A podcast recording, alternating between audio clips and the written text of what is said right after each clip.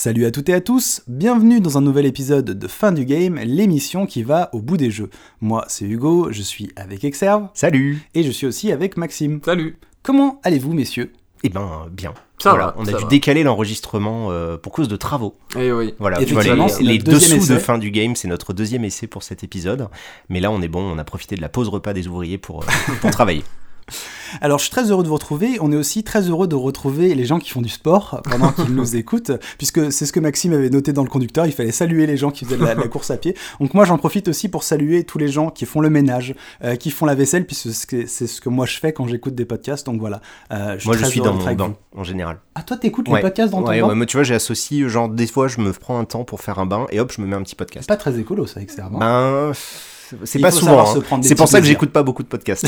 je pense que c'est pour ça. Je vais devoir m'y mettre sous la douche ou pendant que je fais à manger ou un truc comme ça. Sinon, tu te laves pas pendant quelques jours entre chaque bain, c'est pour équilibrer un petit peu. Ah ouais, ouais, voilà. Il Non, est malin, il est malin, Alors, on rappelle aussi l'existence de notre club de lecture, notre club de jeu fin du game. Vous pouvez rejoindre le Discord, il y a le lien dans la description. Euh, ce Discord, c'est d'abord pour échanger euh, autour des jeux dont on a pu parler dans fin du game, mais aussi vous pouvez savoir quels sont les deux prochains jeux dont on va parler. Et donc, ça peut être une bonne occasion bah, pour vous y mettre si vous les avez pas fait et que vous, allez- vous les avez pardon, dans votre euh, backlog. Et puis, ou, alors pour se remémorer un petit peu le truc. Sachant que l'idée à chaque fois, c'est que c'est du opt-in, comme on dit en anglais, c'est-à-dire que c'est vous qui choisissez ou pas de vous spoiler sur les deux prochains épisodes. Peut-être que vous voulez garder la surprise et que vous avez juste envie de parler d'un jeu en particulier. Donc, il y a Mm. des- je pense que d'ici euh, des dizaines d'émissions, il y aura des centaines de canaux. On va falloir qu'on apprenne à, à gérer tout ça. Mais là, pour l'instant, c'est encore très gérable. Et euh, puis, bah, du coup, merci à toutes les personnes qui sont là au quotidien, parce que bah, on a des gens qui nous rejoignent tous les jours. Mhm. Euh, on est, je me retourne vers Monsieur Chiffre, près de 400 Presque 400. presque ouais, c'est 400. Euh, donc sachant qu'on a lancé ça il y a 15 jours, euh, Mhm. bah, nous ça nous fait super plaisir. Il y a des discussions vraiment fascinantes euh, sur des avec des points de vue en fait qu'on n'avait pas forcément eu nous-mêmes autour de certains jeux. Euh, et donc je pense que à terme le but c'est à la fois que vous ça vous permette de refaire les jeux en même temps que nous, de vous préparer, de- d'avoir une espèce de rythme en parallèle de, des tournages de l'émission, mais également pour nous euh, bah, aussi de discuter avec vous en amont, de Mhm. voir un peu des choses qu'on pourrait rater dans l'émission et qui seraient dommages. Euh, et du coup bah, évidemment plus on est nombreux, plus il y a de cerveaux qui se mélangent, plus le résultat de l'émission sera meilleur, j'espère en tout cas. En tout cas, c'est ce qu'on voudrait faire. Oui, il y a certaines personnes d'ailleurs qui ont joué à What Remains of Edith Finch, hein, un petit peu après l'épisode. Euh, On avait un petit peu communiqué quand il était gratuit aussi, ça a peut-être aidé euh, Effectivement, quand il était ouais. gratuit sur euh, l'Epic Store. Mais je me souviens. Offert. D'ailleurs, voilà, ouais, offert, c'était, hein. c'était d'ailleurs grâce à nous. Hein, euh, Oui, c'est dire. ça, bah, Epic nous avait contacté en disant Exactement. de quel jeu allez-vous parler. On leur a dit What Remains of Edith Finch. Du coup, bah, ça marche, ils ont ouais. appelé Annapurna, ils ont dit ok, bah Voilà. c'est Voilà. bon, tout le monde, tout est signé. Puis on avait Discord sur, sur l'autre fil qui, pour mettre les balises spoilers aussi. Oui, c'est vrai. ouais. Non, mais voilà, pas mal de choses qui apparaissent hein, depuis que notre émission est lancée. Je suis La pieuvre, hein, la pieuvre fin du game, tout simplement. euh, on est partout. Donc euh, cette fois-ci, euh, tu l'as dit Maxime, on va parler de What Remains of Edith Finch. On va essayer de voir comment ce jeu nous fait vivre ces histoires pour nous les raconter. On va se demander si ça fonctionne, et puis on va essayer de répondre à la question euh, que tout le monde se pose qu'est-ce qu'il reste d'Edith Finch? Que reste-t-il de nous, Maxime? C'est parti pour fin du game. Then I heard chirping outside my window. It was a barn swallow going back to her nest. I reached out for her.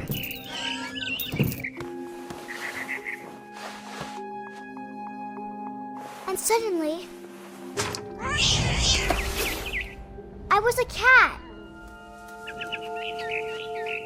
Alors, What Remains of Edith Finch, c'est un jeu qui a été développé par Giant Sparrow, édité par Annapurna Interactive. Euh, Giant Sparrow, c'est un petit peu le studio d'un seul homme, puisque c'est, euh, enfin, à la base, puisque c'est Ian Dallas, donc qui est un, un développeur euh, américain britannique, je ne sais pas trop, j'ai pas réussi à trouver ça d'ailleurs. Ah oui, c'est vrai qu'il est à Santa Monica, mais je sais pas d'où il vient au Ouais, départ. J'ai pas, est vérifié. britannique à la base. Mais bref, euh, tout ça pour dire que Giant Sparrow, c'était le studio qui était derrière The Unfinished Swan, qui était un jeu qui était sorti en 2012 euh, sur Sony, sur, Playsta- enfin, sur, sur PlayStation 3, du coup. Effectivement, en exclu chez, chez Sony. Et euh, c'était à ce moment-là où Sony essayait, avait fait une espèce d'incubateur à Santa Monica, où euh, pour sortir des jeux un petit peu indé, un peu arty. Et c'est à cette période-là, euh, notamment, qu'est sorti Journey. Journey est sorti début 2012 et The Unfinished Swan est sorti fin 2012. Donc c'est deux jeux qui étaient un petit peu dans cette même mouvance-là, même si The Unfinished Swan n'a pas eu du tout le même euh, rayonnement que, Et Journey. ce qui est fou, c'est qu'on se dit c'était il y a 7 ans, tu vois, à peine. Euh, et en. 7 ans, en fait, euh, à l'époque, eux, ils étaient des précurseurs, Oui, limite des unique, pionniers, tu vois. C'était genre, ils prenaient un, ils faisaient un leap of faith, euh, genre ils se jetaient dans le vide en se disant, on va faire des jeux un peu arty. Mm. Et aujourd'hui, euh, ben, tu te dis, euh, en fait, c'est c'est devenu quelque chose d'assez courant. Donc c'est assez fou de voir la vitesse à laquelle on a accepté, on a embrassé cette nouvelle manière de, de faire des jeux vidéo. Et euh, parce que bon, The Unfinished Swan, enfin moi je l'avais fait à l'époque. Ouais. C'est vrai que c'était très particulier, quoi. Tu vois, on sentait encore qu'il y avait euh, beaucoup d'expérimentation, beaucoup de recherche. Il y avait quand même un principe assez rigolo où toi tu utilisais la peinture pour faire apparaître les choses. C'était déjà un walking simulator. Ouais, euh, c'était un walking simulator avant l'heure, hein, euh, parce que bon, Journey quelque part c'est un floating simulator. Je sais pas comment on pourrait appeler ça. On va repartir dans les débats. Ouais, ouais, sur les, les débats improbables sur les genres, mais en tout cas, euh, c'était euh, c'était assez euh, intéressant, mais c'est pas un jeu qui m'a marqué euh, plus que ça, tu vois. Et euh, du coup, bah, apparemment, il a marqué d'autres personnes, puisque après, euh, Yann Dallas, en fait, s'est retrouvé à bosser avec Annapurna Interactive.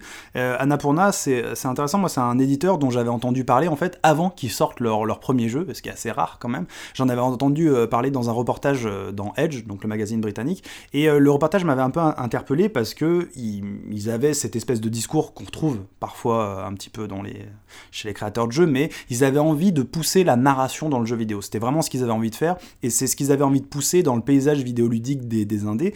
Et euh, c'est assez intéressant parce que bah, What Remains of Edith Finch va complètement là-dedans, et pour eux, c'était vraiment un peu... euh, une note d'intention de ce qu'ils voulaient faire. Et ce qui était intéressant, c'est que c'était très réfléchi, parce qu'en fait, Annapurna, c'est plein de pros, et notamment bah, d'anciens de Santa Monica, et euh, aussi, euh, je crois qu'il y a Genova Chen qui a Ouais. eu un rôle un petit peu de consultant. euh, Santa dans- Monica, juste pour rappeler, c'est God of War. hein. Exactement. Voilà. En tout cas, Si c'est jamais- le, c'est le non, studio, voilà. c'est le Sony. gros studio first party de chez Sony qui a fait God of War. Euh, donc effectivement, de loin, on pourrait se dire, ah, ça fait, c'est des jeux un peu débiles, etc. Je vous invite à écouter notre épisode sur God of War pour voir que c'était pas le cas. Mais surtout, c'est que c'est vraiment des, des vétérans de Mmh, l'industrie. c'est des gens, euh, un- ça fait partie de ces studios qui sont là depuis tellement d'années qu'on a des gens avec un, des, des compétences et une expérience incroyable. Et Du coup, pour euh, juste la, la petite- pour continuer sur les anecdotes, donc Genova Chen qui est donc derrière Journée Tout à fait. et aussi un petit peu derrière Annapurna Interactive. Mhm. Et c'est peut-être pour ça, euh, parce que Annapurna et Epic Store se sont euh, alliés. Ouais. Et c'est pour ça qu'il y a Journey qui va arriver en exclu euh, sur euh, Ouais. l'Epic Store. Oui, c'est vrai qu'il va arriver dessus. Ouais. un- Ah, ce serait peut-être l'occasion d'un Ah un bah, épisode. Il va falloir qu'on regarde notre liste de Ouais, jeux ouais. euh, sur Journey. Quand ça sera sera intéressant. annoncé, ouais. On regardera ça effectivement. Et euh, donc il y a aussi, euh, d'ailleurs on parle de Journey, il y a aussi Chris Bell qui était lead designer sur Journey et qui a été aussi lead designer sur, euh, sur What Remains of Edith Finch. Donc cette fois-ci c'est un jeu qui est quand même un peu plus abouti, il y a une plus grosse équipe derrière, je crois qu'ils étaient 10, 15 à travailler dessus, alors bien sûr il y a toujours d'autres, euh, des contractors, hein, comme on dit dans le, dans le milieu, d'autres gens qui vont apporter leurs pattes, mais c'était quand même une plus grosse équipe, et donc un projet ambitieux à la fois pour Yann Dallas, Jane Sparrow, mais aussi pour Annapurna Interactive, puisque c'était vraiment leur premier gros jeu, et pour montrer un peu euh, ce qu'ils voulaient faire. Et ça a plutôt bien fonctionné au final, hein, parce Ouais. que là, il y a eu une excellente réception, en tout cas au niveau critique. Ouais, euh, c'est il y a ça, vraiment eu de- d'excellents tests. hein. Moi, j'ai relu un petit peu les, euh, j'ai refait une petite revue comme ça de revue de presse de ce qui s'était dit à l'époque. Euh, tout le monde trouvait ça vraiment intéressant. Il y a eu des choses euh, assez touchantes de la part de certains journalistes. C'était assez rigolo de les voir eux-mêmes sortir de leur zone de confort. Mm. De, au lieu de parler de graphisme et de boutons et de Mm. framerate et tout ça, ils parlaient de leur grand-mère, ils parlaient de leur rapport à leur famille. Non, mais c'était intéressant Mm. à lire. Euh, Je vous invite à, si vous lisez l'anglais hein, comme d'habitude, je vous invite à, à revoir un petit peu ce qui s'était dit à l'époque. C'était assez intéressant. Au niveau vente, apparemment, ça a Bah, fonctionné. Ça a bien fonctionné, en tout cas pour, Pour un ça, premier ouais. jeu de label indé, ça a quand même bien fonctionné. Oui, en plus avec un parti Voilà, pris qui ça. était quand même vachement radical. Quoi. Walking Simulator. euh, Oui, pour, Ouais. je pense pour sa taille et ses ambitions, euh, il, a dû rentrer dans ses frais. hein. Totalement. Et puis il a gagné un BAFTA, donc euh, le, de jeu de l'année, alors euh, probablement que c'était en 2017 ou 2018, alors puis ça fonctionne toujours un petit peu à cheval sur, euh, Mm. sur, sur deux années. Mais donc voilà, quand même un, un très bon retour critique. Et on va donc essayer de revenir un petit peu à l'histoire d'Edith Finch avant de, de- de- de partir dans le détail de toutes les scénettes qui caractérisent un petit peu ce, ce jeu-là. Edith Finch, c'est un jeu qui commence, euh, qui s'ouvre sur une histoire qui nous est racontée, puisqu'on ouvre un livre. C'est comme ça que Mm. commence le jeu. C'est ça, on commence, on incarne quelqu'un qui est sur un bateau et qui a deux choses, un bouquet de fleurs et euh, un journal, qui est le journal d'Edith Finch, qui est pas un journal intime, mais vraiment un journal qui s'adresse à nous. Et euh, en fait, Edith Finch euh, s'adresse à nous, mais va nous parler euh, d'une journée qu'elle a vécue. Et là, on va incarner Edith Finch le jour où elle retourne en fait euh, à sa maison familiale qu'elle a quittée quand elle avait 11 ans. Et euh, là, on l'incarne quand elle a 17 ans et qu'elle y retourne. Et donc on est dans une forêt et on voit en fait euh, la maison, la fameuse maison euh, qui est un peu le- qui est même le logo hein, du jeu. Ouais, elle est hein, sur le euh, logo. hein. Mm. Et on la voit au loin et c'est une espèce de maison très verticale où il y, a- il y a des chambres qui se construisent un petit peu les unes sur les autres, enfin un truc qui, qui déteint vraiment du, du décor. Et là on comprend qu'on va pas être dans une histoire a priori ultra réaliste. Une impression qui est confirmée une fois qu'on va dans la maison, parce qu'il y a plusieurs choses vraiment qui, qui, qui vont nous frapper. La première, c'est une sorte d'histoire de malédiction euh, sur euh, donc la famille Finch, euh, puisque toute cette euh, famille en fait vivait dans la même euh, maison et de- depuis les années euh, 40, je crois, Ouais, ou en fait, début le- 20e. en tout c'est un, Suédois ou un Finlandais ou quelque chose, enfin, Ouais, un- un- quelqu'un nordique. nordique qui s'appelle Odin, tout simplement, et euh, effectivement qui a, qui a quitté sa, sa terre natale parce qu'il fuyait justement Ouais. déjà cette malédiction, parce qu'il avait déjà, il était déjà maudit, et euh, sur même la route, donc euh, sur la traversée, il va embarquer sa maison Oui. sur son bateau, et en fait la maison va, va couler, il me semble, et finalement c'est sa fille, donc qui s'appelle aussi Edith, et qui est donc l'arrière-grand-mère C'est ça, d'Edith Eddie, Finch, donc qui est surnommée Eddie. donc voilà Eddie, l'arrière-grand-mère est surnommée Eddie. Et, euh, et du coup, bah, elle va, elle va s'échouer et finalement, ils vont reconstruire une maison sur une île euh, bah, dans les États-Unis, hein, c'est ça hein Oui, qui, est- qui est à côté du coup euh, le, le- le lieu du, du crash, ou, enfin Hmm. Du- du naufrage. Voilà, du naufrage. Merci. et, euh, et donc on est au courant un petit peu qu'il y a toute cette histoire euh, autour de la famille et euh, ce qu'on voit aussi c'est que les chambres sont scellées.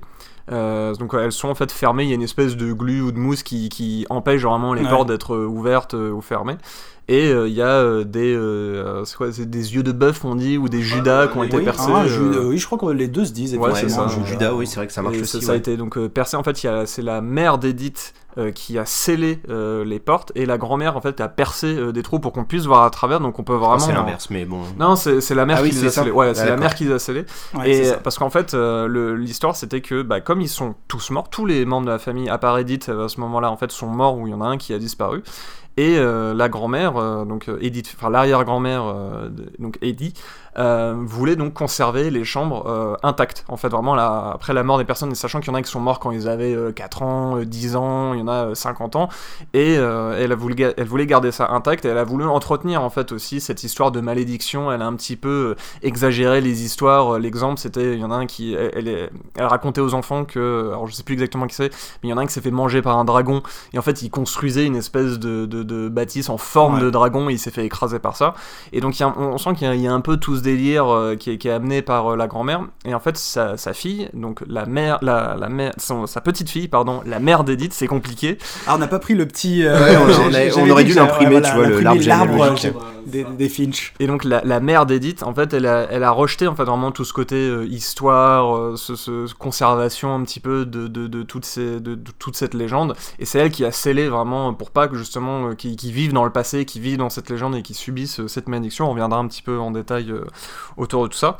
Donc on incarne donc Edith qui a 17 ans, qui retourne après beaucoup d'années dans cette maison qui a été abandonnée en fait le jour où elle est partie. Et donc tout a été gardé euh, plus ou moins intact. Il y a encore de la nourriture, il y a une espèce un peu de bordel ambiant Ouais. mais aussi les traces des personnes euh, qui Mais il n'y a plus personne vécu. qui y vit. hein, c'est ça il n'y a dire, plus personne ouais. qui y vit euh, depuis que depuis qu'elle est partie quand elle a donc 6 ans euh, auparavant et en fait on va revivre les morts de euh, tous les tous, tous les membres de la famille enfin quasiment tous les membres de la famille euh, Finch.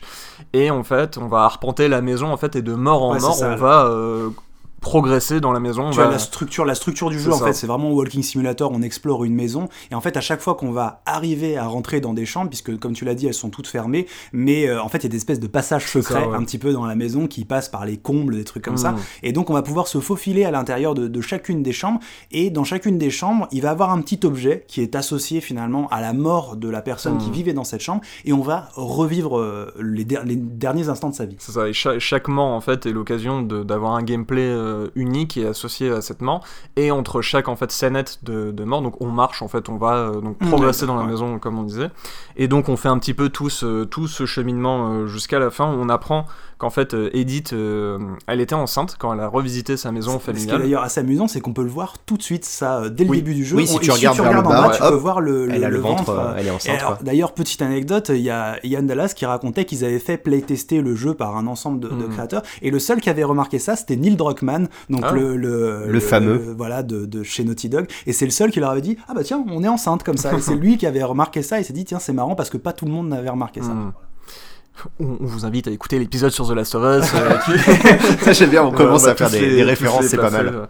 Et euh, donc on apprend que le jour où elle revisitait euh, sa maison familiale, elle était enceinte et du coup la personne en fait qu'on incarnait sur le bateau, bah, c'est son fils. On apprend qu'Edith Finch elle est morte quand, quand- pendant qu'elle accouchait, pendant l'accouchement. Et nous aussi en fait on découvre que enfin le, le fils qui était donc sur le bateau, il se rendait à la maison euh, des Finch et il pose le bouquet de fleurs sur la tombe d'Edith. Et le jeu termine comme ça euh, sur après une- un certain discours d'Edith Finch dont on reparlera plus tard Ouais. en détail. Oui, ce qui est intéressant, c'est que c'est euh, une histoire avec des histoires et encore une histoire à l'intérieur. Donc il y a Ouais, vraiment déjà vraiment un cette truc thématique. avec euh, des tiroirs et des. Parce que des- on partout. incarne le fils qui euh, vit du coup après l'histoire d'Edith, qui elle-même va vivre les- les, les morts. Sachant de que Edith, quand on l'incarne, elle commente tout ce qu'elle fait, Oui. puisque le jeu est rythmé par ses prises de, de parole, Mm. euh, qui apparaissent également à l'écran, parce qu'ils ont pensé euh, du coup à ne pas faire que, du, que de la voix, il y a aussi du texte. Mm. Et en permanence, ça, ça rythme, comme tu le disais, les, les Mm. passages entre les différentes chambres. À expliquer, c'est assez compliqué, puisqu'on incarne en fait Edith qui va voir des textes qui s'adressent à son fils, puisque c'est ce qui est écrit dans le journal. Mais quand on joue, c'est assez simple. en fait, on s'en rend même pas compte finalement. Moi, je me suis rendu compte à la fin du twist entre le changement entre Edith et son fils. Mm. Je pensais que dès le départ, j'avais incarné Edith et j'ai Ouais. réalisé que Tu, après tu coup, oublies un petit peu. En fait. Ouais, oui, ouais, oui, ouais. le jeu joue beaucoup là-dessus parce que finalement tu comprends pas trop parce que tu es exactement t'es dans la même perspective, tu es aussi en vue FPS donc tu vois juste un bras cassé, euh, Ouais. une, une des, des plantes et un livre et après direct ça, ça cut et tu es pour le chemin pour aller sur la maison. Sachant qu'en plus, tu entends Edith, donc euh, Exactement, c'est voilà. elle qui t'accompagne, tu, donc tu ne te dis pas, je joue un personnage différent la deuxième Ouais. fois, même si, bon, tu peux, si t'es attentif, tu peux voir les détails, mais voilà, je pense que la, pl- la plupart des gens n'auront pas vu euh, la différence. Moi, je l'avais pas vu en tout cas Mhm. au, au début. Et sinon, la fin te rappelle que. euh, Voilà, exactement. peut éventuellement te rappeler euh, qu'il y avait ce bateau-là. Donc tu le dis, on aussi finalement pendant tout le long de l'exploration de la maison, on va remonter tout l'arbre généalogique jusqu'à Edith, puisqu'on va commencer par une grande grande tante, euh, donc Molly, euh, sur une séquence euh, un peu un peu bizarre, euh, un peu de, de rêve comme ça. Et au fur et à mesure, on va se taper toutes les petites séquences de mort qui sont bah, toutes différentes en fait. C'est toutes des, des scénettes, des petites Mhm. vignettes qui n'ont à la fois rien à voir en termes de tonalité, mais aussi en termes de, de gameplay. La première, je pense qu'elle est, elle est vraiment intéressante parce que c'est la, bon déjà c'est la première, donc il y a vraiment cette surprise déjà de plonger dans les souvenirs euh, de, de quelqu'un d'autre et euh, il y a une vraie surprise parce qu'on commence, donc on joue cette petite fille qui, et elle se lève, elle se dit j'ai faim, j'ai absolument faim, Mhm. euh, ma mère m'a privé de, de, dessert, je sais pas quoi. de, euh, de repas carrément. on l'a privé de repas parce que c'était comme ça dans les années 40 et c'était très bien. la, la- la mère qui est euh, du coup Eddie. Voilà. Exactement. Donc Molly, c'était sa fille. Ouais. Et donc elle l'a Et donc c'est la grand-mère d'Edith et l'arrière-grand-mère du gamin qu'on joue au début. non, c'est ça devient compliqué. Et son cousin germain. Et oui. Et euh, en fait, elle va avoir faim, elle se dit, bah, je suis affamée, donc elle va commencer à manger, elle va essayer de taper euh, la saucisse de sa, de sa petite souris, là. Ensuite, elle va manger une carotte, ensuite, elle va manger du dentifrice, elle va manger une espèce de baie qui, qui traîne euh, au bord de, de des, sa des fenêtre. baies de houx. Voilà. C'est ce qui est important. euh, Oui, peut-être que c'est pas très bon à manger, C'est effectivement. c'est toxique. Non, les, les- toxique, les ah, baies de houx sont toxiques. J'ai regardé sur. Si un enfant en mange plus de 5, Ah, apparemment, c'est mort. c'est l'hôpital. Non, mais tu c'est conseillé Ah, à d'accord, l'hôpital. ok, ouais, ok. ouais. Non, c'est vraiment Bah, De toxique. toute façon, on te le dit quand t'es petit, euh, les baies, euh, tout ce qui est fruit dans la nature, on t'explique Mm. qu'il faut surtout pas, euh, il faut surtout pas les manger. Mais elle, elle a faim, donc euh, bah, Elle a du faim. coup, elle se contrôle pas. Elle est à jeun et elle mange des baies de, Voilà. de. Et donc elle mange chez Bay, et puis elle va apercevoir un oiseau à sa fenêtre, et d'un coup, suddenly, I was a cat, d'un coup, j'étais un chat, et elle se transforme en chat, et elle va donc courser euh, cette espèce d'oiseau, et après, qu'est-ce qui se passe? Une fois qu'elle attrape l'oiseau, elle va se transformer en requin, euh, ensuite elle va se transformer en... En- non, en alors d'abord en hibou, ouais. alors elle Ouais. se transforme en hibou, ensuite elle va passer en requin, et ensuite elle va terminer dans une espèce de pieuvre, une espèce de tentacule, on joue une espèce de tentacule, Ouais, quoi, sur un bateau, qui va aller bouffer des, des marins qui sont en train de chanter euh, sur leur bateau Ouais. et jusqu'à finalement que cette pieuvre, elle se retrouve bah, dans une espèce d'égout, jusqu'à qu'elle remonte évidemment dans la chambre de la petite, et elle va finir par bouffer euh, la petite, quoi. Donc il y a une espèce de rêve un petit peu particulier. Moi, ça m'a rappelé, enfin pour moi, c'est vraiment du Lovecraft, c'est-à-dire que t'as d'abord la créature euh, avec des tentacules, donc on est un petit peu dans le ça thème. rappelle, ouais. Mais après, t'as aussi le rêve dans, Lovecraft. En fait, le rêve, c'est vraiment le portail vers l'horreur et le cosmos et des trucs comme ça. Et en fait, le petit twist à la fin, c'est-à-dire que elle rêve d'une bestiole qui vient fou elle-même la manger. Ça, c'est typiquement le genre de twist Lovecraftien, tu vois, où il rêvait d'une espèce de bête qui finalement va arriver euh, Oh. chez lui et interagir avec lui.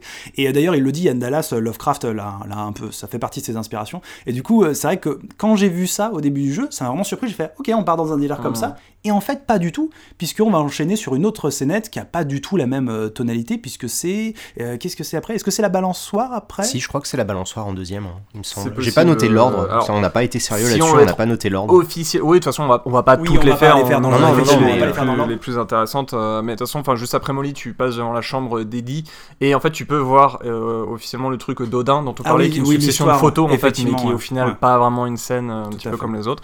Mais après, ouais, il y a moyen que ce soit effectivement le- la balance. Mais ce qui est rigolo avec cette séquence avec Molly, c'est que ça installe en fait cette ambiance fantastique à Mmh, laquelle on à s'attend pas forcément. Parce qu'au début, moi, quand la première fois que je suis rentré dans la maison, j'étais, j'ai ressenti une sorte de malaise parce qu'il y avait quelque chose d'assez macabre à l'idée de faire comme ça un gros musée euh, avec les chambres scellées, euh, l'impossibilité de rentrer. Mmh. Et ce qui est génial, c'est que même si ça fait que, allez, peut-être 10 minutes que tu joues, quand tu rentres dans la chambre de Molly, je sais pas vous, mais t'avais déjà l'impression d'être dans la transgression.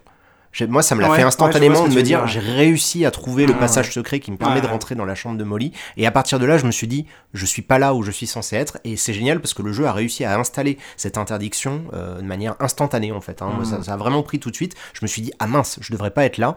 Et tu vois, je m'imaginais limite à marcher à tâtons, à regarder tous les petits détails, à me dire, faut pas que je casse des trucs parce que euh, qu'est-ce qui pourrait se passer? Est-ce que la Mhm. grand-mère, elle va venir? Est-ce que la, la foudre va s'abattre sur moi? Les, les, les chambres qui sont vraiment intéressantes de toute façon on, y- on, on en reviendra, euh, on reviendra en détail un petit peu plus euh, sur euh, toute cette scénographie, cette Mhm. narration environnementale euh, après. Mais ce qui est aussi cool avec la scène de Molly, enfin ce qui est intéressant, c'est que dès le début, on sait un petit peu à quelle sauce on va être mangé, donc pas forcément en termes de tonalité, mais on a, comme il y a eu du gameplay euh, de chats, de chouettes, ça, de ouais. requins, de pieuvres. Donc déjà on a une histoire, il y a quatre gameplays assez différents Ouais. et euh, on comprend que le jeu est capable en fait de faire ça. On est dans un walking simulator, mais on a déjà eu quatre, quatre gameplays assez différents dès le une début. il y a une vraie surprise parce que tu rentres, tu te dis bon bah voilà, ça va être un walking simulator, je connais un petit peu la, la mayonnaise, et là bim, tu commences à jouer un chat, ensuite une chouette, et puis après Ouais. le, bah, le passage avec la tentacule. Enfin, moi c'est à ce moment-là j'ai fait ok, on, on est parti dans quelque chose de, de vraiment Surtout que les, les transitions, elles sont intéressantes dans le sens où. Moi, moi, ça me touche toujours quand c'est des enfants qui racontent ce genre de détails. J'ai l'impression de le dire à chaque épisode, mais euh, le- quand elle est euh, le hibou et qu'elle bouffe le lapin, Ouais. elle te raconte, tu vois, Ouais, euh, avec ouais. des mots assez crus, comment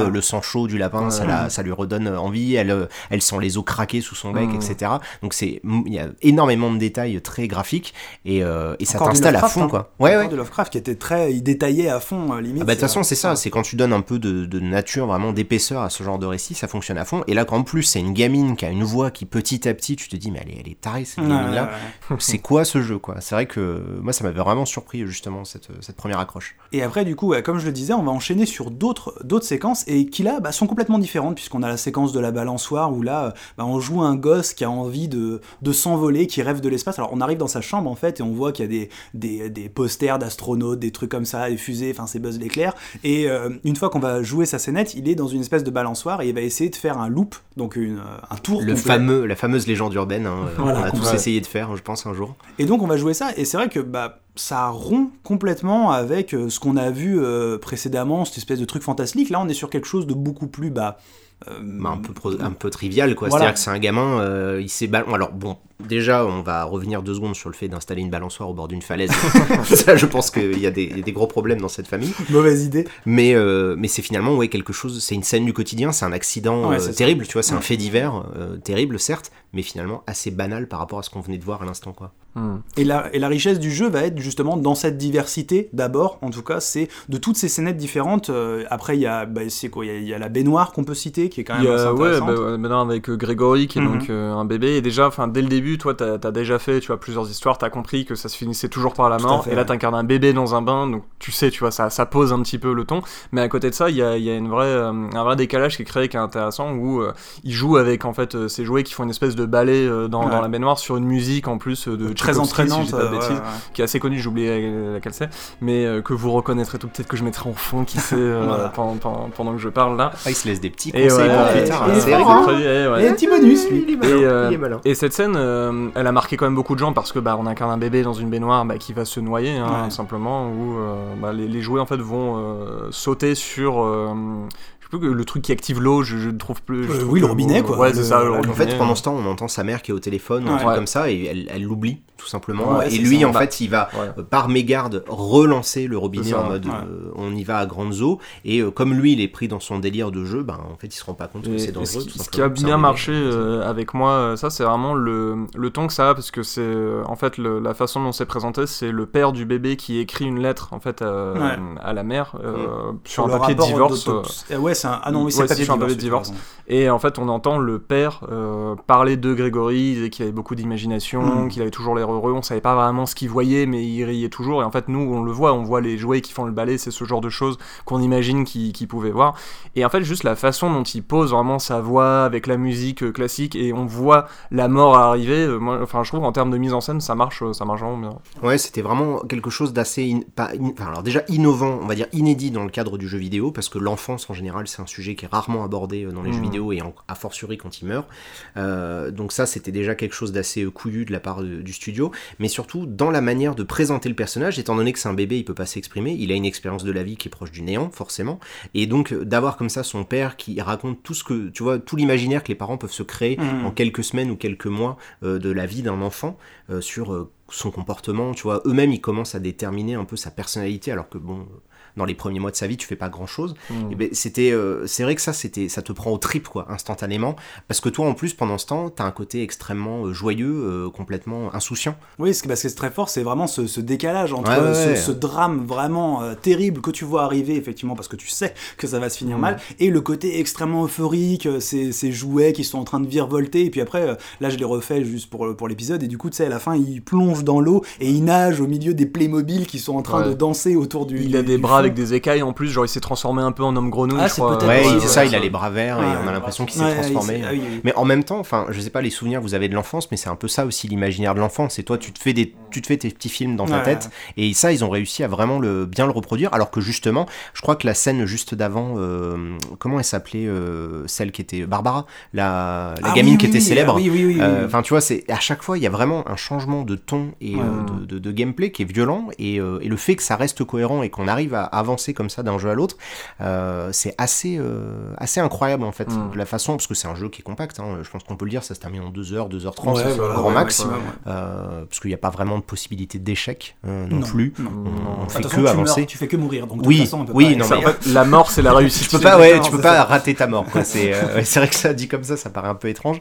Mais euh, moi, cette séquence là avec Barbara, on peut peut-être en parler euh, juste Mhm. après. Ça m'avait aussi euh, pas mal, pas mal choqué dans, dans ce que ça a essayé de faire, parce que ça contraste énormément d'un moment à l'autre. quoi. Ouais, bah déjà dans ce, ce passage-là, il y a une esthétique qui est complètement différente puisqu'on repart dans une espèce de comique euh, un peu pulp, euh, vous savez vraiment les C'est très comiques de conte de la crypte en fait. Ouais. T'as Ouais, un présentateur, tu vois, qui est qui un parle, monstre euh, un petit peu qui oui, te bah, raconte c'est l'histoire. Jack O'Lantern quoi, qui te raconte un peu le, le- le truc, euh, l'histoire, et donc il y a cette esthétique un peu, ça devient du cel shading un petit peu, c'est- enfin, en tout cas c'est comme ça qu'on pourrait Ouais, le... ou le euh, voir. un peu. Ouais, le truc assez pop où tu sais, c'est- c'est généralement les. euh, tu sais, t'as une image très célèbre euh, d'une femme qui pleure et tu sais, t'as des points noirs sur la peau. euh, Mhm. Tu sais, je sais plus si tu vois ce style. euh, Mm, Ça me dit rien. Oui, ça fait très pop art. En fait, Ouais. c'était Ouais. le, si tu veux, c'était juste que c'était les, les serve grand frère encore une fois qui arrive. C'était les, euh, les limitations au niveau de l'impression en fait. C'était la- Ouais, la, ouais, façon ouais, dont les, points étaient faits. Si vous avez vu des vieux comics, vous Mhm. voyez l'esthétique de la, la- dont on parle parce que c'était pas une couleur qui était unifiée. Il y avait pas des grands aplats. C'était plein de petits points qui te Mhm. donnaient, euh, qui te donnaient cette image-là. si Et vous ça marche à fond. hein. Si vous avez déjà vu Les Amours, euh, c'est ce style graphique. Waouh, euh, ouais, Tex, ça y est, on Enfin, cite les vrais une trucs. quoi. référence qui nous parle. voilà, c'est ce style.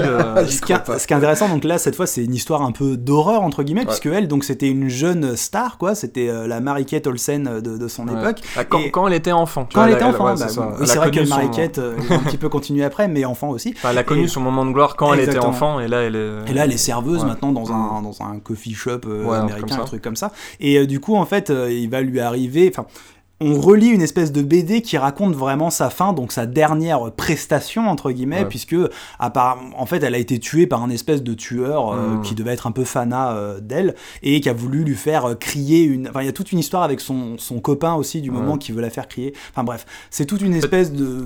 Je- de, de mémoire, l'idée c'est qu'en fait, elle a connu son moment de gloire, notamment pour son cri. En fait, où elle était une fille, où elle jouait une fille, à un moment qui crie, et c'était un cri assez, assez marquant. Et il y a toute cette histoire. En fait, elle essaie encore un peu de repercer, tu sens, dans l'industrie euh, du film et d'être actrice. Et euh, il y, a, euh, y a un peu son copain qui, qui l'auditionne un petit peu, Ouais, tu vois. essayer en de la faire crier, lui ça, de la faire crier, cri. et, et elle n'y arrive pas. Et c'est au moment où elle se fait assassiner que là, il y a un cri Ah. magnifique, tu vois, qui arrive. En tout cas, c'est présenté comme ça. Et qui a une ambiance, il y a une espèce de petite musique un peu à la Poltergeist, hein, Ouais. tu, tu, tu, tu, tu, tu, comme ça, qui est un peu angoissante.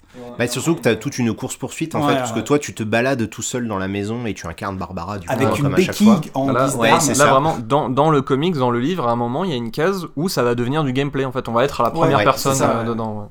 Ça c'est assez intéressant. Bon, c'est une, mise en scène qu'on connaît déjà, ça Oui, c'est pas oui. nouveau. Mais par contre, le fait que ça s'associe comme ça à tous les autres trucs, Ouais. c'était assez surprenant.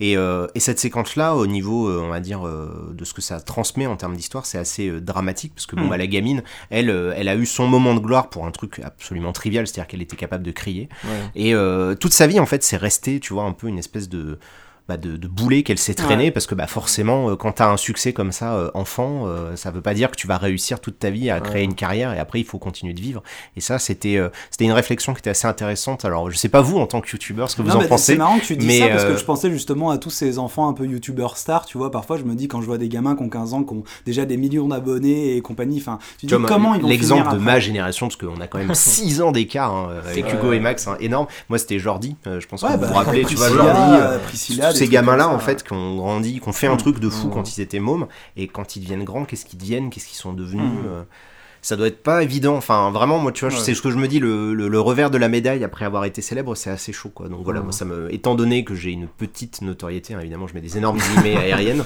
euh, heureusement j'en suis pas à être méga connu on me reconnaît pas dans la rue ou des trucs mais tu te dis si ça s'arrête du jour au lendemain qu'est-ce que tu vas faire? Mmh. et là, bah, c'est ça en fait que ça met en scène finalement. C'est comment tu vis après avoir connu comme ça le, la gloire, euh, les lumières et tout le bordel quoi. Et comme tu disais, ce qui détonne vraiment, en fait, c'est pas tellement le, le gameplay euh, qui est particulièrement incroyable, c'est vraiment ce changement de tonalité. En fait, où on disait, euh, on a incarné euh, un enfant qui s'est noyé dans sa baignoire, on a incarné un enfant sur sa balançoire, on a incarné Molly qui a fait plein d'animaux, Barbara qui est un peu sous forme euh, conte de la crypte. Et c'est vrai que pris individuellement, c'est pas forcément extraordinaire, mais se dire que tout ça, ça a été condensé, c'est vraiment, c'est assez marquant. Mais c'est vrai qu'il y a une scène quand même, pour le coup, que j'ai trouvé euh, que tout le monde, en fait, qui a mis Oui, tout le monde d'accord. Effectivement, hein. oui, euh, la scène de Lewis, La donc, scène de le Lewis frère, dans la euh, le conserverie, frère d'Edith. euh, on peut on peut s'attarder un petit peu Hmm. dessus. Donc euh, Lewis, qui est le, le- le frère d'Edith et qui en fait bosse dans une conserverie et qui est en proie à une vraiment une vraie dépression, quoi, tout simplement. Mmh. Et en fait, c'est un passage de, de gameplay vraiment très très très fort en fait. C'est vraiment leur, leur apogée. Je pense que c'est un peu l'apothéose de ce qu'ils essaient de faire avec ce jeu et de comment ils veulent nous raconter les histoires parce qu'il faudra qu'on qu'on analyse un petit peu ça. Mais en fait on va jouer donc moi je sais pas moi je jouais sur PC et effectivement tu as euh, d'un côté tu as ta main droite qui tient ta souris et en fait tu vas prendre les poissons pour leur couper la tête bah, pour les euh, mettre dans une espèce de broyeur pour qu'ils finissent en conserve.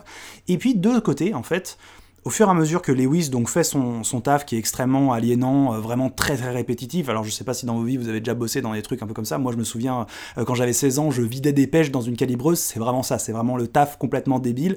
Et euh, vous faites des trucs à la chaîne non-stop non-stop. Et en fait à côté de ça il va se mettre à rêver en fait, à, s'imaginer qu'il est l'espèce de, un espèce de roi dans un espèce de petit, petit royaume, mais d'ailleurs il y a plein de références aux, jeux vidéo là-dedans, et en fait avec la main gauche bah, on va jouer ce petit personnage qu'on va jouer typiquement comme on pourrait jouer un, un personnage dans un jeu top-down euh, Oh. vu, du, vu du dessus, et il va progresser un petit peu dans toute une aventure jusqu'à devenir le roi de son royaume, et jusqu'à qu'il finisse par se faire Mm. guillotiner pour être euh, couronné. Et en fait c'est une métaphore du suicide de, de Lewis. Ça déjà euh, l'idée c'est que ouais, il rêve en fait pendant qu'il fait son travail journalier et très aliénant, il rêve en fait il y a sa petite histoire qui se crée et qui prend de plus en plus de place euh, Ouais, sur l'écran. ouais.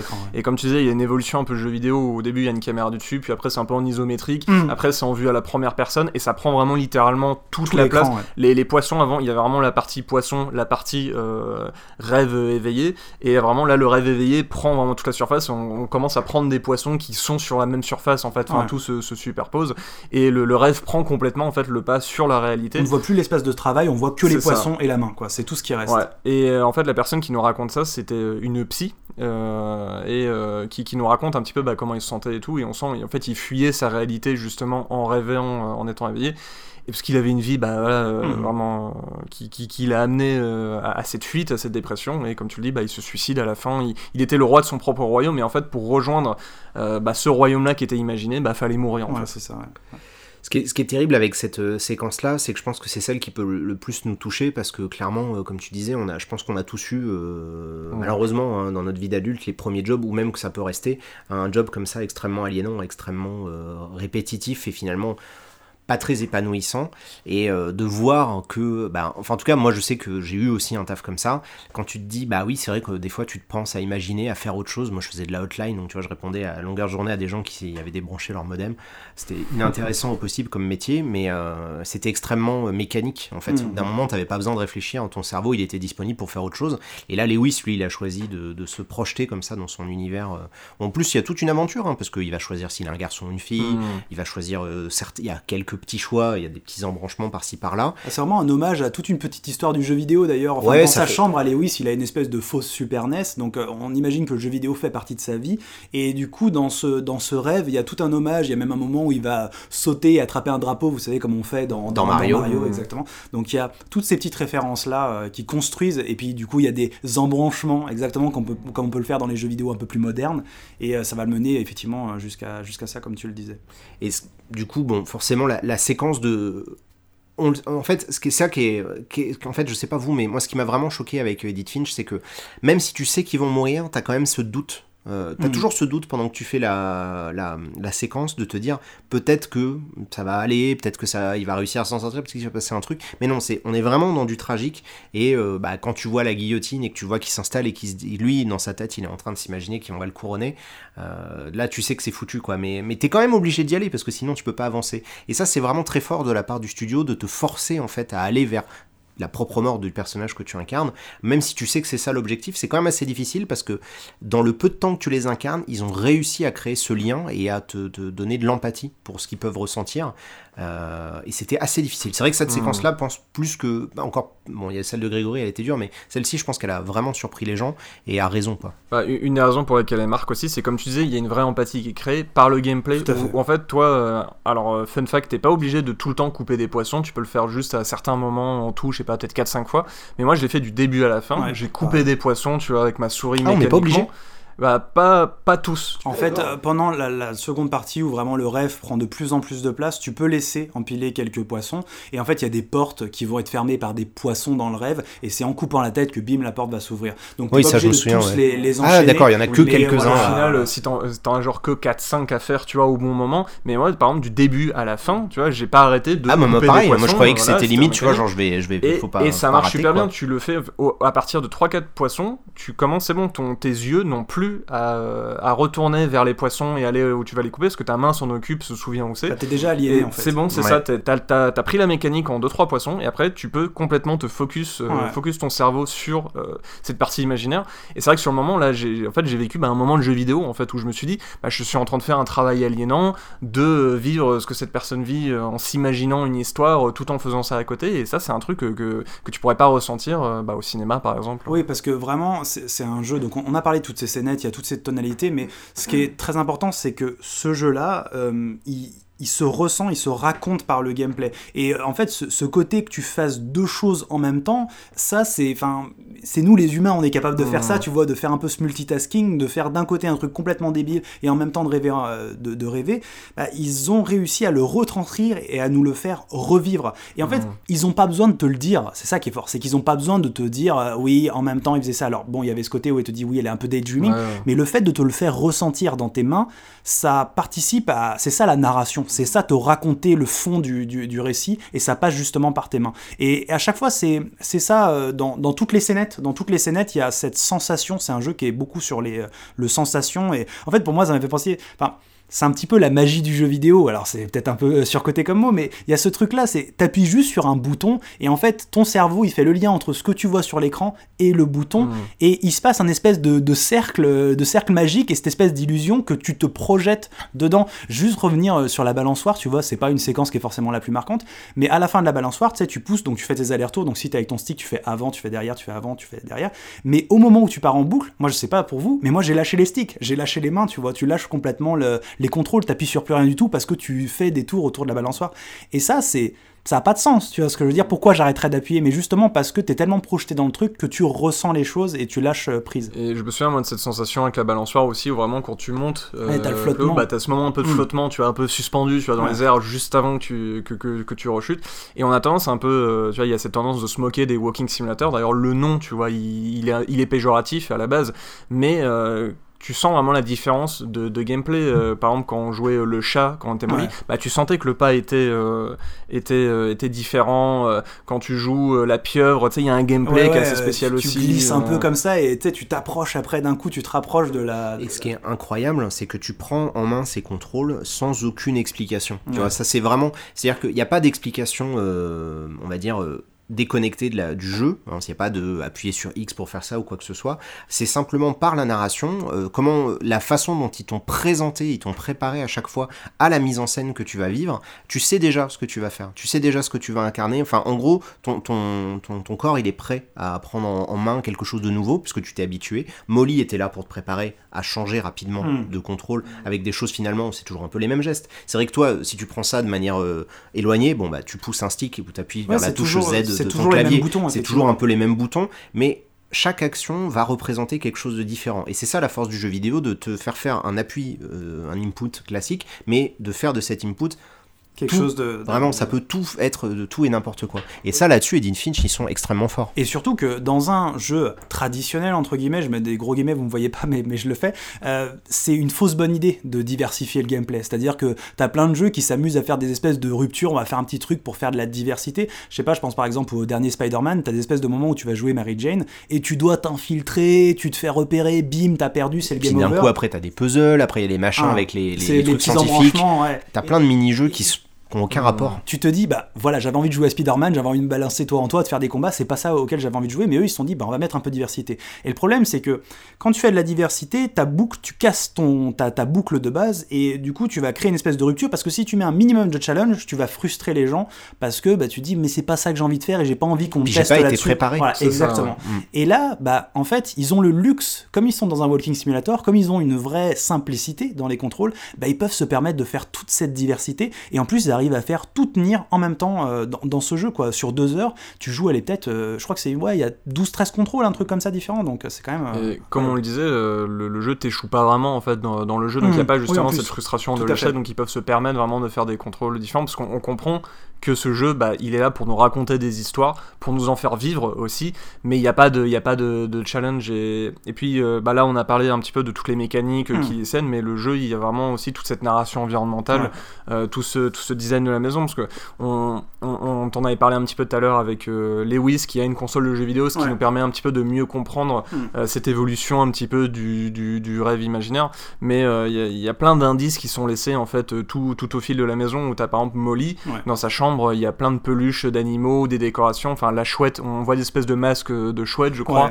Euh, Il y a une peluche de grosse pieuvre euh, Ouais. sur son lit et des trucs de chat. Elle Enfin a une photo où elle a justement tu sais, des petites oreilles de chat, Oui, voilà, un petit ouais. serre-tête avec des oreilles de chat. Et c'est ce que tu disais tout à l'heure sur le, le gamin qui voulait devenir euh, astronaute. Oui, En fait, chaque ça, chambre, c'est vraiment. En fait, c'est assez rigolo parce qu'on on en parlait euh, dans la préparation. C'est que normalement, effectivement, quand on va chez les gens, en regardant les objets que vous avez chez vous, on va pouvoir savoir un peu qui vous êtes. C'est Mm. normal. hein. Il y a quelques petits indices, on va Tu dire. vois, il y a des indices, on va savoir ce que tu lis comme manga, on va voir tes jeux vidéo, on va voir Mm. peut-être des peintures, des Mm. choix de bibelots, des trucs, euh, des, des styles de meubles, un choix de design. Bref, Mm. forcément, ça va être une part de toi-même, c'est tes objets. Et là, eux, c'est poussé à l'extrême parce que forcément, ils ont pas le temps. Hein, ils peuvent pas te, te préparer pendant deux heures à ce que tu joues Molly. Il faut que ça soit instantané. Et donc, euh, du coup, en quelques secondes, tu vas arriver dans une chambre avec une esthétique ultra marquée. Vraiment, euh, il y a absolument aucun objet qui est laissé au hasard. Euh, Mm. Euh, le, il y en a une autre séquence dont on n'a pas parlé de, de un qui voulait fuir, je sais plus comment il s'appelait, celui qui voulait fuir la malédiction et qui a Ah, bouffé et qui a euh, bouffé son- ses abricots là ouais. pendant 40 ans là.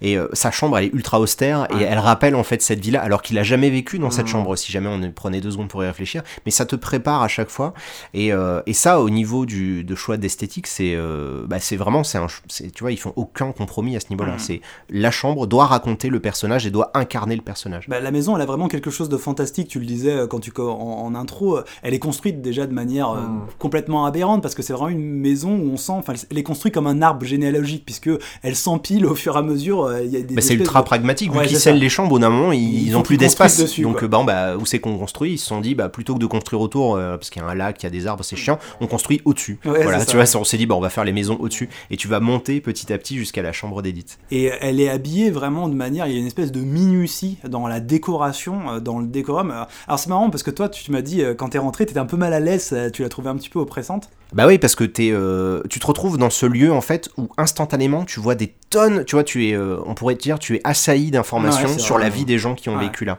Tu vois, quand tu rentres dans une maison, euh, on en parlera dans un jour, on parlera d'autres Walking Simulator, mais y a rien. Quand j'ai failli spoiler. quand on fait un épisode sur Déco, euh, quand on partira Sur sur, Déco, vraiment, voilà, c'est ça. sur Dani Damido, je sais plus comment elle s'appelle. Ouais, Valérie Damido. Valérie Damido, On l'embrasse. Et J'espère qu'elle fait du sport en nous écoutant elle aussi, hein, évidemment.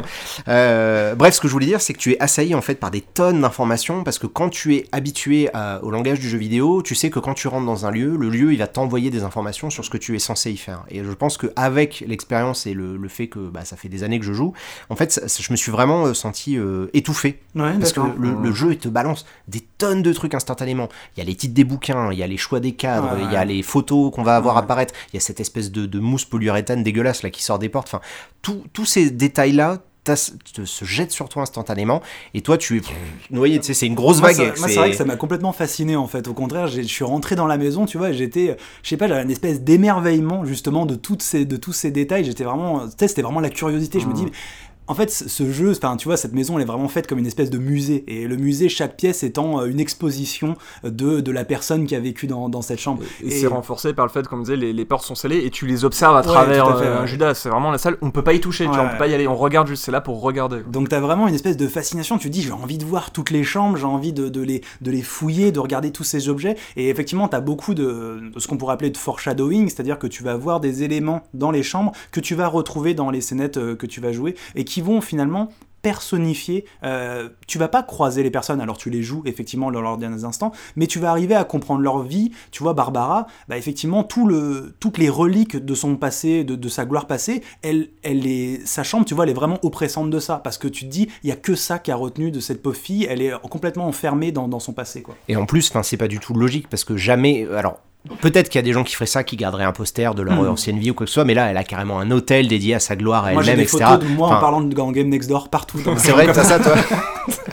mais non, mais tu vois, elle s'est poussée à l'extrême, mais en fait, on est, euh, on l'accepte, on l'accepte Mm. instantanément, parce qu'on on sait que c'est pas vrai, on sait que c'est du décalage, mais on l'accepte euh, parce qu'on veut justement comprendre ce qui se passe. Et moi, ce que j'ai trouvé génial, c'est dans la construction, la, la façon dont ils ont réussi à créer les, les passages entre les chambres, Mhm. parce que tu, comme tu disais, tu passes entre les combles, tu vas passer entre deux cloisons, tu vas euh, marcher dans un petit passage secret où tu imagines les gamins qui devaient eux aller d'une chambre à l'autre pour faire des conneries et se raconter des Bah, trucs le soir tu ou quoi que ce soit. Milton qui a donc le frère euh, peintre, un petit peu celui qui a disparu, et d'ailleurs le- la, la- sa séquence rappelle The Unfinished Swan.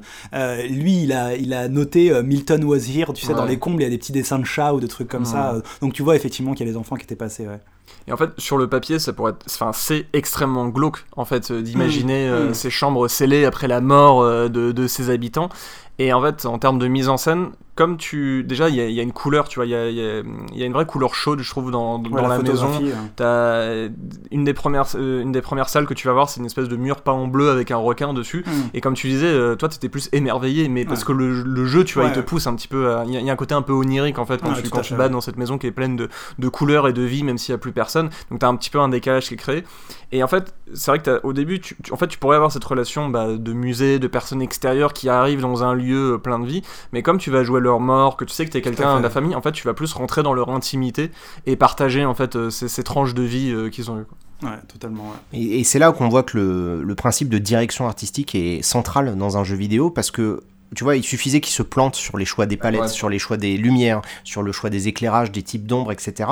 Et ils auraient donné tout de suite une tonalité qu'ils ne voulaient pas, tu vois. C'est aussi, on aurait pu tout de suite tomber dans un jeu d'horreur, dans un jeu, tu vois, je Ouais. sais pas, à la, à Amnesia ou un truc comme ça, Ouais. parce que si tu te trompes sur ton éclairage ou sur tes choix de couleurs, tu vas donner une information qui est fausse, parce que nous, naturellement, on s'en rend pas compte quand on joue aux jeux vidéo, mais c'est ce que je disais tout à l'heure, en fait, tout ce qu'on va observer ou qu'on va regarder, on va le, on va l'analyser quasiment instantanément, parce qu'on a l'habitude, euh, maintenant, on commence à avoir pas mal d'années d'expérience euh, collectivement, et donc on est habitué à tout ça, et surtout, bah, il n'y a pas que le jeu vidéo, on est habitué à cause du cinéma, on est habitué avec la littérature, avec la BD, c'est pour ça que le passage avec Barbara, il fonctionne tout de suite, parce que ça fonctionne, Mhm. ça nous explique qu'on est dans un comics, on comprend tout de suite qu'on va passer Mhm. d'une case à l'autre, on va tourner la page.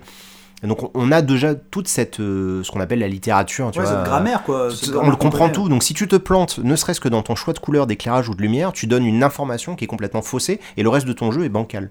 Et euh, ça, c'est d'autant plus difficile dans le cas d'Edith Finch qu'on ne joue pas à un jeu, mais on en joue à une petite douzaine qui se suivent et qui sont un tout cohérent. Ouais, c'est marrant parce qu'il disait aussi, il parlait d'une autre influence, c'est, bah, il citait Neil Gaiman, alors c'est marrant parce que j'ai justement fini le Sandman là en début d'année, donc Sandman c'est vraiment l'œuvre, euh, le, le- le chef-d'œuvre de, de, de- Neil Gaiman, et lui en fait il était sur la partie écrite, et euh, dans Sandman il a travaillé avec plein de dessinateurs différents sur chacun des, euh, volumes, mais aussi sur chacun des chapitres.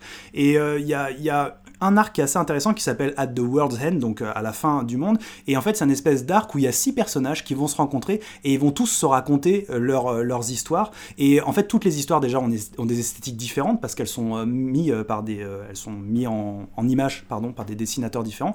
Mais aussi, elles racontent des choses totalement différentes. Mais il y a toujours un espèce de thème, et là dans le thème donc de War's End, c'est un peu la transmission, euh, le, passage après la mort, c'est des choses comme ça. Mais ce qui est intéressant, c'est qu'également dans What Remains of Edith Finch, toutes ces euh, vignettes, elles sont très différentes, et pourtant il y a quand même toujours ce thème sous-jacent en fait de la mort qui revient. Et euh, c'est c'est euh, c'est quelque chose qui nous a touché assez différemment, euh, chacun de nous, euh, la mort, la famille. Euh, toi, Exerve, ça t'a pas forcément. ça balance direct. non, mais tu vois, c'est c'est- c'est intéressant parce que tu vois, moi, à la fin de d'Edith Finch, tu vois, j'ai chialé. Je peux le dire devant la France entière, tu vois. j'ai vraiment lâché les vannes parce que cette histoire de, de filiation, je pense que depuis que ma mère m'a montré Bambi quand j'avais 4 ans et que à la fin il fait Maman, maman, comme ça, je pleure, tu vois. Et là, c'est vrai qu'à la fin, quand tu réalises que bah, Edith, elle va mourir et qu'elle te transmet ça, euh, moi, c'est vrai que ça m'a un peu, euh, tu vois, ça m'a un peu submergé. Surtout qu'on joue la naissance de son fils Exactement, en fait, hein, ouais, parce que la- les dernières, vraiment les dernières séquences, on en reparlera parce que Max il voulait, euh, il voulait insister là-dessus.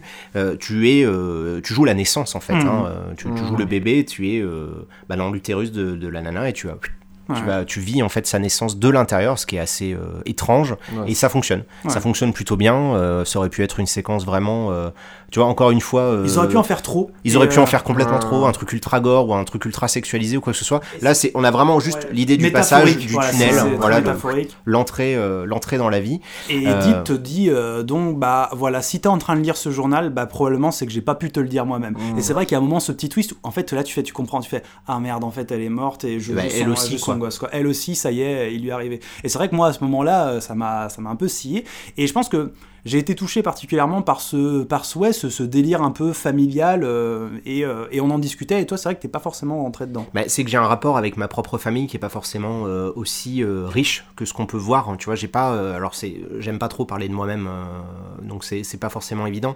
Mais c'est vrai que j'ai pas un rapport à la famille qui est extrêmement chaleureux. Ouais. Tu vois, j'ai des dizaines et des dizaines de membres dans ma famille, mais finalement j'en connais très peu. J'ai quasiment plus de contact parce qu'en plus, bah moi, je, juste pour la petite histoire, je suis fils de militaire, donc si tu veux, on a déménagé toute notre vie. Donc Ouais. la famille, elle est éclatée à travers euh, la France, voire le monde à une époque. Euh, donc, euh, donc forcément, j'ai pas, tu vois, je peux, c'est pas comme pas mal de gens que je connais. Moi, j'ai déménagé 18 fois dans ma vie, donc j'ai pas en fait cette espèce de lieu familial ouais, dans lequel je ouais. pourrais revenir. Tu vois, l'appartement dans lequel j'ai grandi quand j'étais tout môme, il y a dû avoir des dizaines d'habitants depuis. Enfin, tu vois, je, je pourrais pas y retourner, c'est Ouais, impossible, ça vaudrait plus rien dire pour moi. J'avais éventuellement la maison de mes grands-parents, mais c'est pareil, bon, ça fait longtemps qu'ils sont, qu'ils sont décédés, donc ça fait longtemps qu'elle a été vendue cette maison-là. Donc j'ai pas non plus ce rapport-là, tu vois. Donc il y a Ouais. pas de, moi ça m'a, c'est pas que ça m'a pas touché, parce que je suis pas insensible à ce genre d'idée. Tu vois, l'histoire de Grégory, je la trouvais vraiment touchante. Mhm. L'histoire du mec qui a vécu toute sa vie enfermé, moi ça m'a vraiment, euh, ça, ça m'a limite plus touché, alors que c'est pas celle la plus Ouais, réussie, tu vois, on en avait pas la parlé. plus- la plus tragique Mais finalement par c'est vraiment extrêmement tragique, ouais, Ouais. de- du type qui a décidé de refuser de vivre et qui, Ouais. à l'instant où il choisit de vivre, il se fait tuer par un train, c'est quand même stupide. Euh, mais c'est justement, euh, moi, toute l'absurdité de la vie, euh, c'est un truc qui me, voilà, c'est un, un sujet qui me parle bien en général, et son histoire à ce gars-là, elle m'avait touché. Mais de manière générale, le côté famille, transmission, Ouais. c'est vrai que moi, ça me parle Ça moins. Donc je l'ai vécu comme un jeu où j'étais spectateur, je me suis pas senti vraiment, euh, euh, comment on pourrait dire, un- pas interpellé, mais tu sais. euh, j'étais pas intégré au casting comme toi t'as pu l'être. Oui, parce que bah moi, euh, j'ai, moi j'ai grandi quand j'étais petit. On était dans une maison, il y avait quatre générations. Il y avait mes arrière-grands-parents, mes grands-parents, mes parents et moi. Et c'est vrai que je, me- je me souviens vraiment de me balader dans toute cette euh, grande maison et de recevoir de l'amour finalement de, de, de partout. C'est Et euh, non, mais et du coup c'est vrai que. Mais on peut- t'aime Hugo. Mais bah, bah, c'est vous ma famille maintenant. c'est beau. non, non, mais, mais, mais par contre, tu vois, c'est qu'après mes 6 ans, justement, j'ai plus jamais eu ça après. C'est-à-dire que mes parents, ils ont divorcé, moi aussi, j'ai beaucoup déménagé, et j'ai plus, justement, non plus de maison euh, comme ça. Et c'est vrai qu'en allant dans cette maison-là, je sais pas, ça a peut-être dû réveiller Ah, il y a un quelque petit chose en côté moi, ce nostalgique. côté, voilà, ouais, ouais, effectivement. Ouais, c'est vrai que les, bah, les lieux, ils ont cette force en fait quand même Mm. de, de, de te rappeler euh, des moments, puisqu'on est dans les, dans les histoires un peu personnelles. Allons-y, allez à toi, Maxime. avait, euh, Bonjour, Maxime.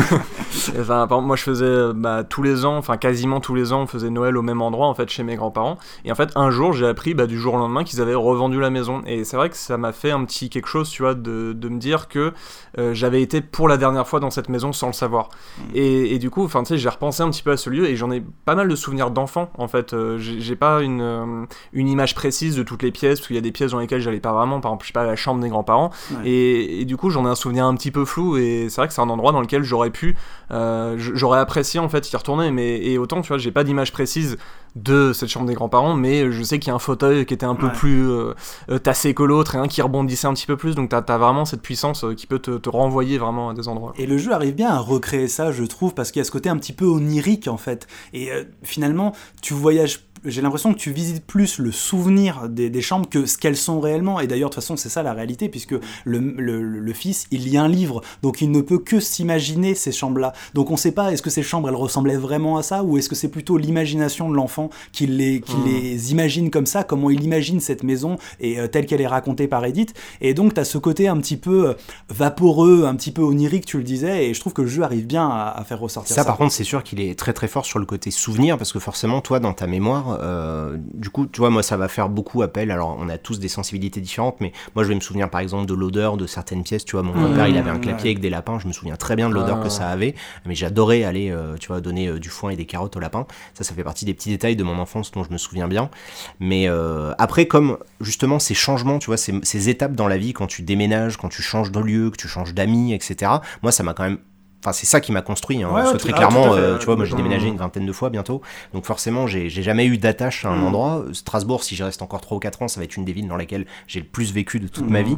Donc c'est assez, euh, c'est assez particulier. Moi, je pense que justement, le rapport que je peux avoir avec ce jeu, c'est que comme moi, j'ai accepté depuis longtemps l'idée que je n'aurais pas euh, Mm. ce- cette vision-là de la vie et du souvenir où il y a un lieu, il y a un point chaud dans lequel on peut se réunir.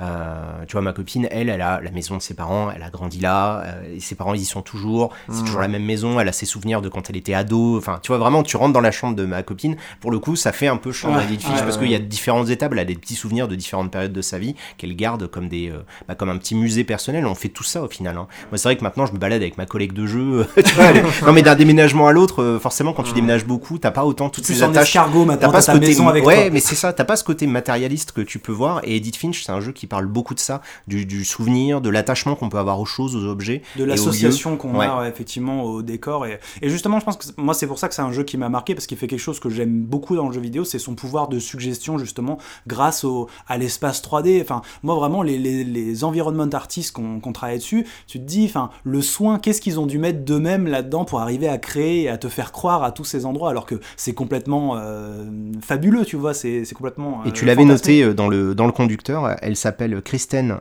Ah oui, voilà, je Altamirano. l'avais elle, avait bossé donc chez Respawn sur Ouais, sur Titanfall. Titanfall 2, ouais, Voilà. effectivement ouais. Titanfall 2. Et euh, c'est vrai que moi, la, la première fois que j'avais fait Edith Finch, j'avais pas été énormément Mm. touché. Et là, pour le podcast, donc j'ai rematé un let's play. Et j'ai été un petit peu plus euh, touché par la fin, en fait, que j'ai trouvé être un brusque retour, en fait, à la réalité. Où il y avait toute cette histoire avant de famille, de malédiction, t'as un petit peu, t'as un certain détachement euh, vis-à-vis de l'histoire, même s'il y a des thématiques comme euh, la famille, la mort, Mm. etc. Mais le fait qu'il y ait euh, ce discours d'Edith Finch pendant la naissance, où là, elle te dit quelque chose, en fait, elle pourrait te parler à toi. Ouais. En fait, c'est n'importe quel parent pourrait parler à son Je- enfant je en pense que disant c'est le cas de Oui. toute façon, puisqu'à la fin du jeu, c'est vraiment, on te le transmet à toi, puisqu'elle, Oui. à toi, pardon, puisqu'elle le donne à son enfant. Finalement, c'est Oui, toi qui elle le dit pendant qu'on est, en train de naître, ça, en fait. ça. Et euh, elle a des discours euh, bah, du type euh, ouais peut-être que tu vas pas vraiment comprendre ce qui s'est passé mais je pense enfin j'avais noté un petit peu les phrases mais après elle parle tu vois de, de la vie un petit peu du but de la vie en fait le, le- on n'est pas obligé de tout comprendre mais le mieux qu'on puisse faire c'est d'apprécier le temps qu'on Mm. qu'on passe aujourd'hui donc il y a vraiment ce ce- là, on est dans la thématique de l'héritage. Ce qu'on laisse, c'est bah, c'est dans le titre, c'est What Remains of Edith Finch. Il y a une partie un petit peu littérale avec, euh, bah, comme on disait, dans les pièces, ce qu'on laisse matériellement comme Mm. objet qui nous définissent plus ou moins.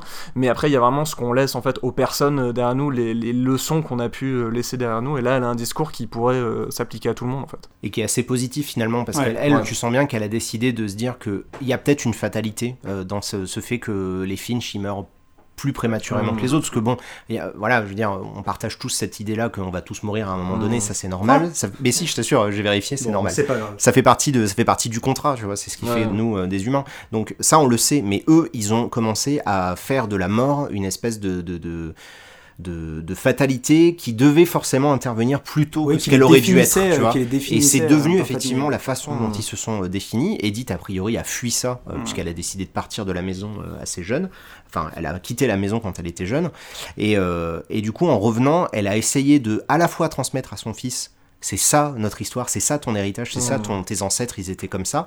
Mais toi, ne sois pas, euh, tu vois, euh, bloqué par ça. Quoi. Et puis c'est surtout les leçons un petit peu de ça, parce que finalement dans sa, dans sa famille, il y a des visions très différentes de, cette malédiction, puisque tu as Eddie, donc la- l'arrière-grand-mère, qui elle vraiment en fait un truc très fantasque, elle en fait des contes, elle a envie d'en raconter des histoires, et à l'inverse, euh, la mère d'Edith, donc Dawn, elle, elle, est, elle a vraiment voulu fuir ça à peu près, elle a pris ses gosses, elle les a gardés, elle a fait la maison à l'école parce qu'il voulait pas qu'il y ait de risque, il y a aussi celui qui s'est enfermé dans le souterrain parce qu'il voulait pas, il voulait rien risquer, et, coup, tu as des, euh, des prises de position par rapport à cette supposée euh, Mhm. malédiction très très différente. Et finalement, bah, Edith, elle te, elle te transmet un petit peu bah, tout ce qu'elle a pu revoir, tout ce qu'elle a pu comprendre de ces secrets-là. Elle te dit, bah voilà, tu, tu en feras un petit peu ce que, ce que tu veux. On sait pas, il n'y a pas grand-chose à comprendre. Mais voilà, effectivement, la leçon, c'est, bah faut peut-être vivre. Ouais. Et puis voilà. C'est juste l'occasion, parce que ça n'a pas été dit, mais c'est l'occasion de noter qu'en fait, euh, ils ont aussi eu une. Les, donc, ces, ces membres de la famille Finch ont eu une mort qui a toujours un petit peu, enfin, très souvent un rapport avec la façon dont ils ont euh, Mhm. vécu. Ouais. Euh, comme tu le dis, la, la mère d'Edith, en fait, elle voulait vraiment fuir cette malédiction. C'est pour ça qu'Edith est partie de, Edith est partie de la maison quand elle avait 11 ans, c'est parce que sa, sa, Sa mère, mère s'est barrée de la ouais. maison. Elle dit Je fuis cette maison. c'est à la mort de Lewis, hein, je crois d'ailleurs, hein, qui décide, de- elle décide ouais, de partir. hein. Et, euh, et elle fuit cette malédiction.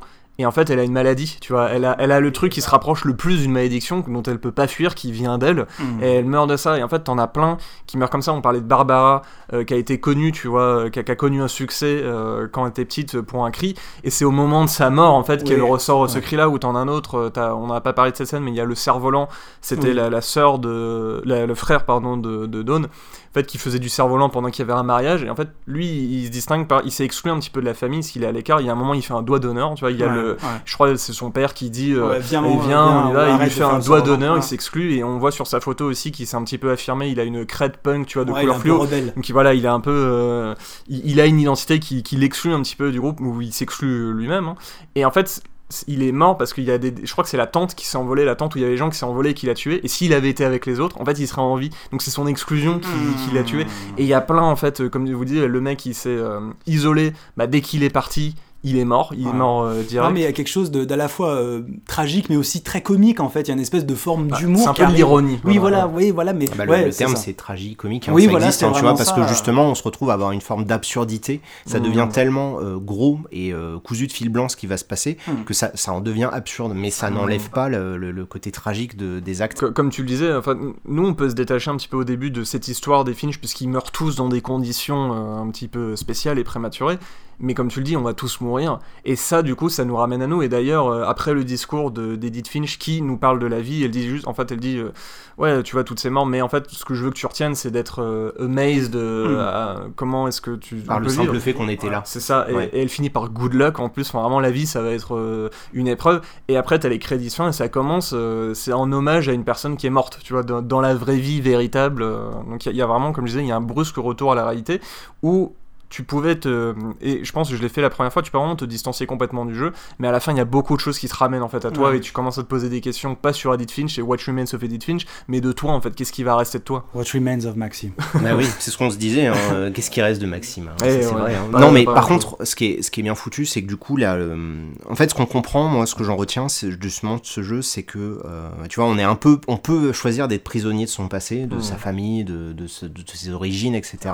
Euh, mais elle, ce qu'elle essaye de transmettre à son gamin, c'est de dire, bah non, c'est, tu n'es pas obligé. Il faut Mhm. que tu le saches, il faut que tu en sois Ouais. conscient. Et justement, si tu n'en étais pas conscient, peut-être que tu serais accroché malgré toi par cette fameuse malédiction. Et peut-être qu'en embrassant l'intégralité de l'histoire, tu vas réussir. C'est comme ça que tu vas réussir à en sortir. Tu vois, il faut pas avoir peur, il faut essayer de justement. Euh, euh, face fear, tu vois, vraiment, voilà, fais face à cette peur-là de, de la mort, c'est normal. euh, comme, comme une maman, en fait, comme quand toi, quand t'es môme, enfin, je sais pas quand est-ce que vous, vous avez pris conscience de la mort, c'est un, un moment un peu important de notre construction en tant qu'être humain. Le jour où tu te rends compte que oui, tout le monde va mourir et toi aussi, tu t'es pas différent des autres, c'est toujours un moment extrêmement euh, difficile et forcément euh, j'imagine, impactant euh, dans notre vie. Peut-être que vous vous en souvenez pas. Mais là, du coup, le gamin, lui, bah, c'est sa mère, il l'a pas connue, puisqu'elle est déjà morte, et il Mm. apprend ça dans un bouquin. Donc tu te dis, Mm. elle, elle a réfléchi au fait Ouais. que elle fallait absolument qu'elle lui laisse quelque chose qui allait le marquer et qui allait le suivre toute sa vie. D'ailleurs, un détail euh, que j'ai remarqué il y a pas longtemps, le journal, il commence. En fait, il y a des paragraphes qui sont rayés au début. Et en fait, ça commence comme un journal intime. Où euh, il y a Edith qui commence à en parler en, en- en jeu, tu vois. Où elle dit au début, ça- cette famille avait pas beaucoup de sens pour moi et tout. En fait, ces paragraphes sont rayés. Et quand le journal commence, elle s'adresse euh, à son fils. Il y a vraiment eu. Ce, au Sa début, ce journal quoi. devait être intime. Peut-être qu'elle a, pris, elle a pris conscience quand elle était enceinte ou je sais pas. Mais en fait, elle s'est dit non, ce journal, il est pas pour moi. Il va être pour mon fils et je vais Mhm. lui laisser ça.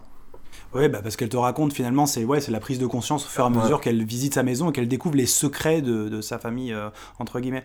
Et finalement, euh, ce qui a fait que ce, moi je retiens ce jeu, c'est que c'est un jeu qui est très audacieux à plein de niveaux. Il a l'audace déjà d'aborder ce- cette thématique-là, qui est quand même assez rare dans, dans le jeu vidéo, et puis il a l'audace aussi de le faire de manière euh, très avec toutes ces scénettes de, de jouer sur les gameplays. C'est quelque chose moi que j'avais bah, jamais vu. C'est un jeu qui m'a surpris en fait de bout en bout tout au long pendant pendant ces deux heures. Et d'ailleurs, c'est ce qu'il disait, euh, Yann Dallas, il disait, bah, j'avais vraiment envie de surprendre, j'avais envie de, de jouer sur ces sur différentes émotions, quoi. Et euh, il arrive à faire ça tout au long, et, et je pense que c'est pour ça qu'il a été aussi bien reçu et qu'il a autant marqué. Alors peut-être qu'on peut ne pas rentrer dans le Ouais. délire, hein, mais euh, je pense que c'est comme ça qu'il faut, euh, il faut le retenir, tu vois. C'est un jeu qui a essayé vraiment de faire des choses et qui malgré tout, bon, à mon sens, euh, réussit quand même plutôt son pari.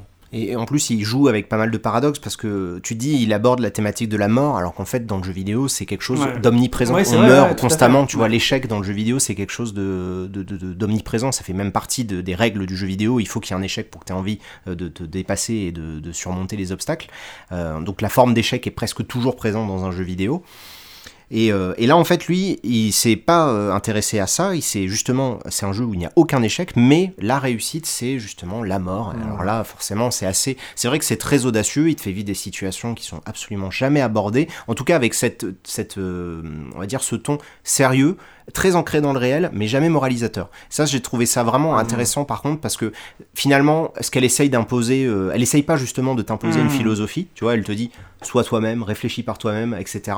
Donc il y a quelque chose d'assez bienveillant dans ce qu'elle essaye de transmettre justement, et dans la lecture que fait Edith de la vie de ses ancêtres, elle a, elle a essayé justement d'avoir quelque chose de bienveillant. Elle a une approche qui est vraiment, vraiment très Ouais, originale. totalement. Elle prend toutes les positions finalement, elle, elle s'approprie toutes les, toutes, les, tous- toutes les perspectives des différents membres de sa famille et elle te les transmet à toi. euh, Et je pense que c'est pour ça qu'on y arrive aussi facilement. Tu vois, ce que Mm. je disais tout à l'heure, qu'on arrive à avoir de l'empathie instantanément, c'est parce que justement le personnage, le narrateur, celui qui t'accompagne dans ton, dans ton casque, euh, ou sur tes enceintes, hein, faites ce que vous voulez, euh, arrive à faire ça, le fait naturellement, et donc toi, tu, hop, hmm. tu vois, tu, tu limites et tu te dis, bah oui, je vais prendre son point de vue à elle. Elle le décide de, de comprendre qu'est-ce qui s'est passé dans la tête de Lewis, qu'est-ce qui s'est passé dans la tête de Molly.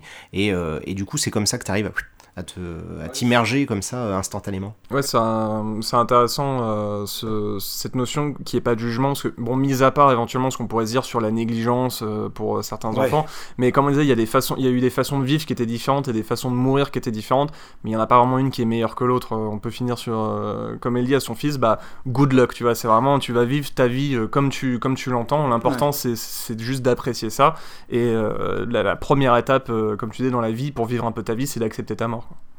Voilà, je pense qu'on pourra terminer là-dessus. c'est hein, hein. Ouais, important d'accepter. C'est euh, limite, il faudrait qu'on demande à Maxime de couper l'émission. tu sais, elle s'arrête d'un coup. Pouf. Un bruit de. Bah, je peux dropper mon mic et on finit là-dessus et baisser les enceintes.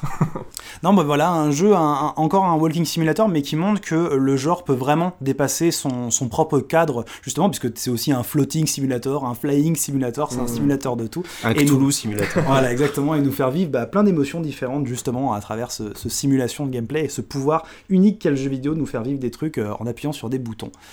On se retrouve dans deux semaines pour le prochain épisode de fin du game. Je ne sais pas de quoi on va parler. Ah si, je, je, je crois Mais si, tu le sais. Si, si, je le sais. T'inquiète pas, tu le sais. Tout le monde, enfin, tout le monde Tout ne le le sait pas, donc évidemment, on vous le dira Ouais. pas. Si vous voulez le savoir, eh ben, rejoignez-nous sur le serveur Discord. On vous attend. Euh, Il y a des cookies. Et non, il n'y a pas de cookies. On a des princes, on avait des princes. Il y a des fraises, Hugo, il avait ramené sur les, le euh, Discord. Il y a des fraises sur le Discord. Oui, c'est vrai qu'on a les fraises fraises. de Madeleine. Ouais, on, va, on va rajouter des, des faucons. Tu faut que tu continues à nous rajouter des émotes. C'est vrai, ouais. Ça manque, hein, Maxime. Il va ouais, peut-être se mettre un petit peu au bout d'un moment, euh, mettre le petit bonhomme de Inside, là, euh, ça suffit. Hein. Je me disais Her Story, bon, est-ce que je peux la mettre qui joue de la guitare? On peut faire Ouais, ça. ouais, ça va être. Euh, bon, vu la taille des émotes, ça va être compliqué. Ouais. On va voir. On verra. Tu mettras un petit canard de, du petit. Ah gamin, oui, on peut un faire petit ça. canard en plastique. Très Merci de nous avoir écoutés, merci messieurs, et puis à bientôt dans un nouvel épisode. À dans Salut. 15 jours. Ciao.